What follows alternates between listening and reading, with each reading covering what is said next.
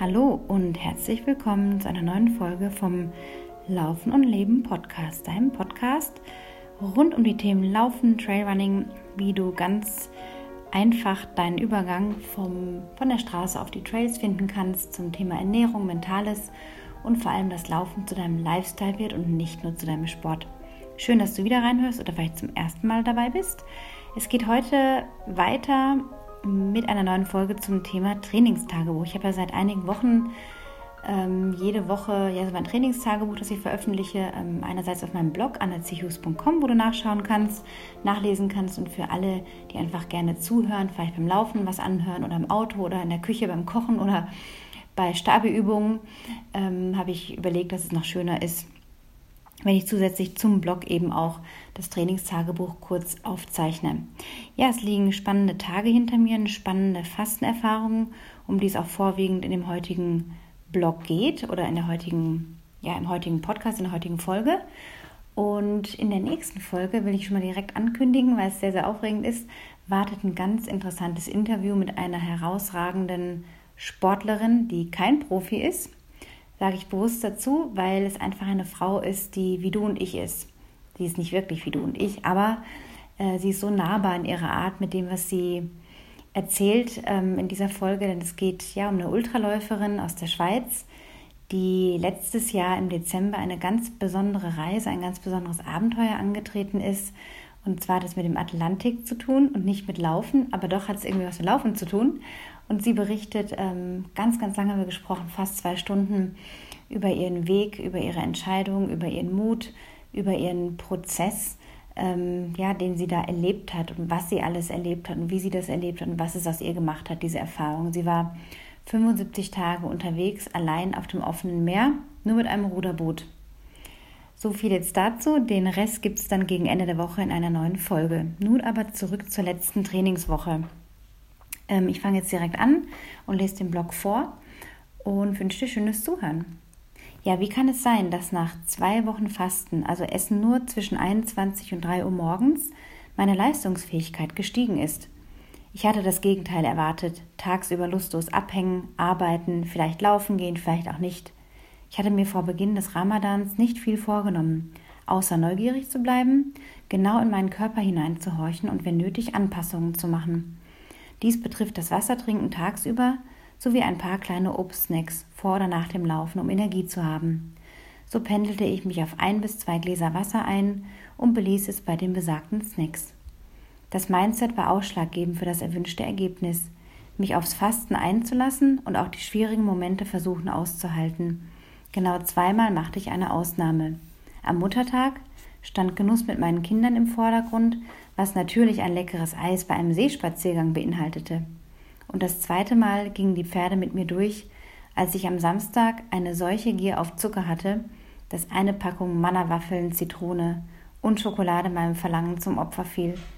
Dass das mit der herannahenden Periode zu tun hatte, fiel mir erst später ein, wie immer. Danach machte ich am nächsten Tag motiviert weiter. Selbst einen langen Lauf von 22 Kilometern um den hiesigen Staffelsee hielt ich ohne Wasser aus, ohne dass es mir etwas ausmachte. Ich trank davor ein paar große Schlucke und danach. Naja, heute, also gestern, ist es leider vorbei mit dem Fasten für mich, da sich die Periode früher als gedacht angekündigt hat, was nicht so prickelnd ist. Dafür aber die Tatsache, dass sich die PMS-typischen Symptome fast gänzlich aufgelöst haben. Ich führe dies aufs Fasten und mehr Balance im Immunhaushalt zurück, sowie auf gezielte Einnahme von Nahrungsergänzungsmitteln, die keine künstlichen Inhaltsstoffe haben. Was blieb also genau aus? Naja, die sonst schon fast depressive Verstimmung in den Tagen vor den Tagen, ganz große Hungerattacken, Kopfweh über mehrere Tage und das Gefühl, aufgedunsen wie ein Ballon zu sein. Ich merkte zwar am Freitag, dass ich schlapp beim Laufen unterwegs war und mich regelrecht zu den Bergintervallen peitschen musste, aber dennoch fühlte ich mich insgesamt kraftvoller in dieser Phase des Zyklus, in der sonst fast nichts geht und das sich am liebsten unter der, Bettdecke verkriechen wollen zur Lieblingsbeschäftigung wird. Als Antwort auf die Frage, wie also eine Leistungssteigerung in so kurzer Zeit, in zweieinhalb Wochen möglich ist, ziehe ich jetzt nur meine Erfahrungswerte heran. Weder habe ich die Kompetenzen noch groß Lust, mich allzu wissenschaftlich mit dem Fasten auseinanderzusetzen. Verbesserungen sind natürlich einerseits durch Trainingsreize möglich und eben auch, so habe ich jetzt durch verschiedene Ernährungsexperimente immer wieder festgestellt, durch Ausprobieren verschiedener Ernährungsweisen. Betrachtet man nun die Weisheit, die in der Tradition des Ramadans liegt, so erkennt man, dass schon damals vor 1400 Jahren das, was sich heute intermittierendes Fasten nennt, als Reinigungsprozess des Körpers und des Geistes verstanden wurde. Der Körper entledigt sich von Giftstoffen und erholt sich vom sonst so häufigen Essen. Man gibt ihm einfach eine Pause vom ständigen Verwerten müssen und dem Assoziieren vom grummeligen Bauch mit Hunger. Oft vergeht dieser nämlich. Ich hatte in der zweiten Woche weniger Müdigkeitsphasen, vor allem nachmittags, und merkte auch, wie sich die Abhängigkeit vom Kaffee legte. Seit fast drei Wochen trinke ich nur noch koffeinfreien Espresso mit Hafer- oder Sojamilch. Vielleicht hängt damit auch zusammen, dass ich lange Läufe und auch intensiveres Training besser wegstecke und mich insgesamt sehr schnell erhole. Kann mich an keinen großen Muskelkater in den letzten zweieinhalb Wochen erinnern. Es ist gut möglich, dass mein Körper schnelle Energie bereitstellen kann. Den letzten Schluck Alkohol habe ich vor vier Wochen getrunken und bis heute hatte ich nicht einmal das Verlangen nach einem Glas Prosecco oder einem Gläschen Wein. Ob und in welchem Ausmaß ich je wieder Alkohol konsumieren werde, ist unklar. Betrachte ich mein Schlafmuster, manche sprechen auch von Schlafhygiene, so gibt es da momentan Defizite. In der ersten Woche des Fastens ging ich vor oder kurz nach Mitternacht ins Bett und dann gegen drei, um dann gegen drei wieder kurz aufzustehen und zu frühstücken. Danach brauchte ich immer eine Weile, um wieder einzuschlafen. In der zweiten Woche probierte ich aus, gegen eins zu frühstücken und dann durchzuschlafen. Das klappte etwas besser, aber dahingehend ist der Rhythmus schon etwas gestört. Diese Woche nehme ich mir Zeit, wieder früher schlafen zu gehen und wenigstens bis 7 Uhr durchzuschlafen und denke, dass ich ab und an einen Fastentag einlegen und auch sonst etwas achtsamer essen werde. Dazu gehört, mir Zeit fürs Essen zu nehmen, anstatt schnell etwas zwischen Tür und Angel zu snacken, sowie auch maximal sowie auch bis maximal 16 Stunden Zeit zwischen Abendessen und Frühstück vergehen zu lassen. Die Beobachtungen bezüglich des Lauftrainings bleiben weiterhin spannend für mich. Das Leben ist eine kontinuierliche Weiterentwicklung. Und dann folgt die Zusammenfassung mit sechs Läufen, die insgesamt 84,5 Kilometer ergeben haben, verteilt auf 2365 Höhenmeter im Auf- und im Abstieg und das Ganze in neun Stunden absolviert. Also ich sehe natürlich schon, dass das für die Höhenmeter und die Kilometer schon recht flott war, obwohl die meisten der Läufe im Easy Running Bereich waren, also eher im untertourigen Bereich. Zwei Einheiten waren, glaube ich, intensiver. Und wenn ich das betrachte, kann ich schon wirklich sehr zufrieden sein. Und ich muss mich sehr, sehr pushen, überhaupt wieder äh, in so eine rote Zone reinzukommen. Ja? Also ich muss da wirklich ähm, mich richtig fordern, dass ich da im Roten drehen darf und dann eben auch diesen Reiz spüre. Also die insgesamte Regenerationsfähigkeit ist definitiv angestiegen. Das kann ich jetzt nicht nur parallel zum, zur Trainingssteuerung sagen, sondern weil eben die Ernährung so eine große Rolle im Alltag spielt. Ich würde sagen, dass ein Intervalltraining, wenn ich das so auf 15 Minuten äh, zum Beispiel bei den 30 Sekunden Bergintervallen sehe, wo ja 30 mal 30 Sekunden schnell gelaufen werden, dazwischen 30 Sekunden Erholungszeit liegen im Trab- oder Gehtempo, sind es also nur 15 Minuten Belastung. Wenn ich das sehe, plus vielleicht noch ein anderes Intervall in der Woche verteilt, äh, dann ist natürlich das Gros meiner Zeit ähm, viel ausschlaggebender, was ich zu mir führe, damit mein Körper so funktioniert. Und es hat sich jetzt einfach für mich gezeigt, auch nach dieser sehr kurzen Zeit als erstes Resümee, dass der Körper längst nicht die Nahrung braucht, die ich glaube, die er braucht, mein Körper nicht.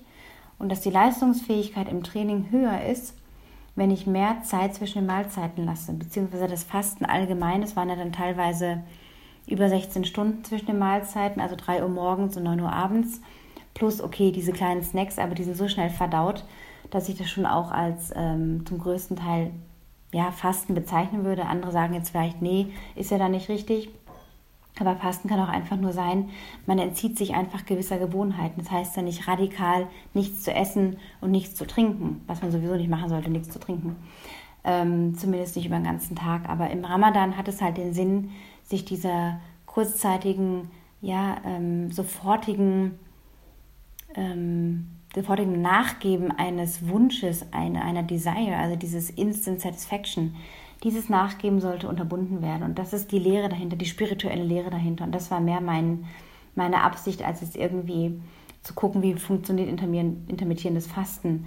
Aber daraus ziehe ich meine Schlüsse, dass damals einfach die Menschen schon wahnsinnig weise waren und damals schon ihre Körper gereinigt haben. Ja, aber das sind einfach, äh, es liegt auf der Hand und es gibt darüber Dokumentationen, Reportagen, Berichte, Erfahrungsberichte im Fernsehen und auch sonst im Internet, wo Leute auch berichten, dass die Blutwerte sich verbessert haben, die organischen Werte sich verbessert haben. Also ähm, das ist auf jeden Fall eine sehr gute Sache.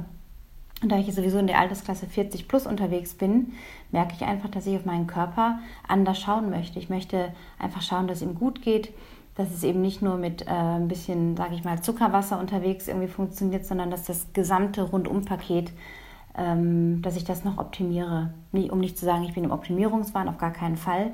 Aber ich merke einfach, ähm, dass hier und da die Stellschrauben ein bisschen verändert werden müssen. Und dahin gehen auch eben meine Experimente mit Nahrungsergänzungen aus natürlichen Stoffen, veganen Stoffen, ohne irgendwelche Schalen und Krebstiere und komische Zusatzstoffe, die man sonst so findet, unter dem Deckmäntelchen der gesunden Nahrungsergänzung.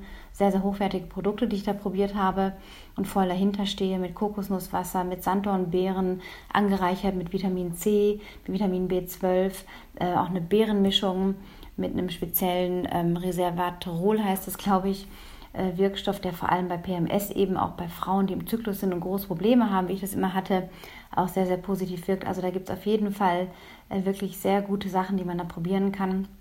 Wenn du da mehr Infos möchtest und mal mehr wissen möchtest, was das genau ist, dann kannst du einfach eine E-Mail schreiben oder mich kontaktieren über Instagram unter berg Gazelle.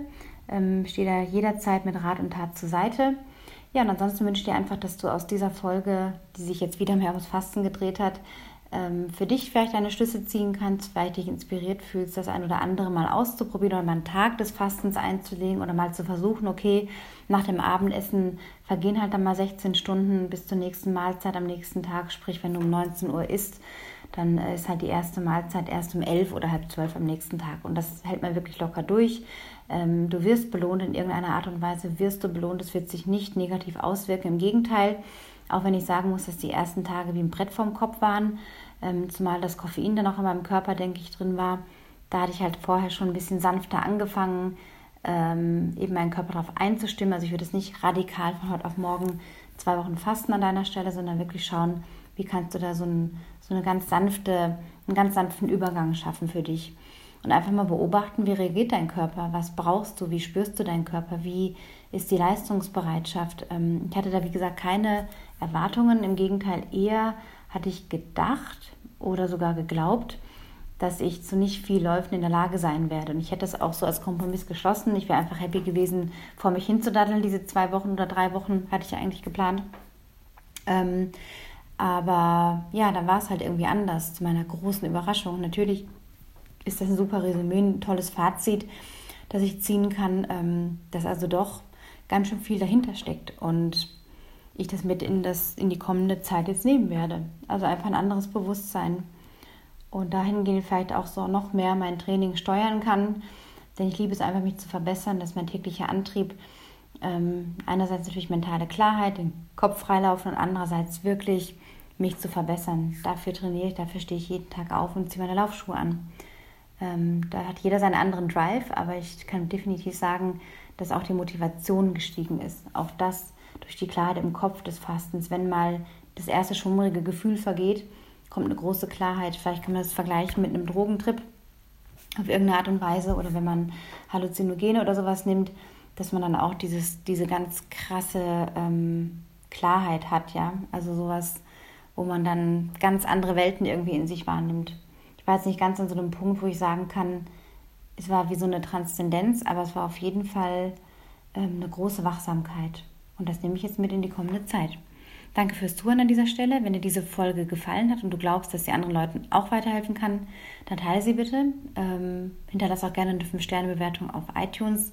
Je mehr 5 Sterne, umso besser für andere Leute, dass sie diesen Podcast sehen, mitbekommen und sich auch, auch inspiriert fühlen dürfen ja, sei schon gespannt auf die nächste Folge mit der großartigen Ultra-Trailläuferin Gabi, die, ähm, wie gesagt, ein ganz besonderes Abenteuer hinter sich hat, über das sie ausführlich erzählt, die ganzen Ups und Downs und wo man sich fragt, wie kann man sowas schaffen, aber sie hat es getan.